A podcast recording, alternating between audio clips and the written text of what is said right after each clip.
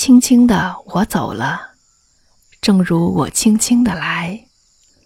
我轻轻的招手，作别西天的云彩。大家好，欢迎收听英语相伴，我是 Flora，今天带给大家再别康桥，Saying goodbye to Cambridge again。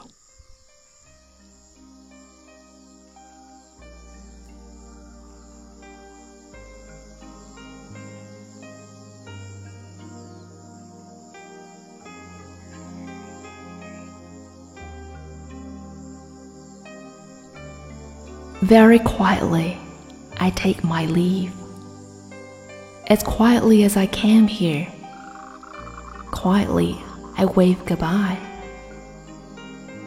To the rosy clouds in the western sky, the golden willows by the riverside, our young brides in the setting sun, their reflections on the shimmering waves, always linger in the depth of my heart the floating heart growing in the sludge, sways leisurely under the water in the gentle waves of Cambridge.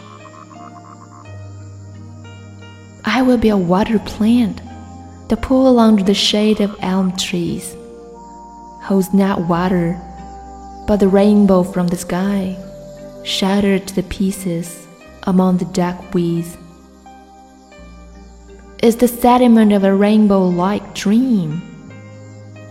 To seek a dream, just to pull a boat upstream. To where the green grass is more verdant, or to have the boat fully loaded with starlight. And sing aloud in the splendor of starlight, but I cannot sing aloud.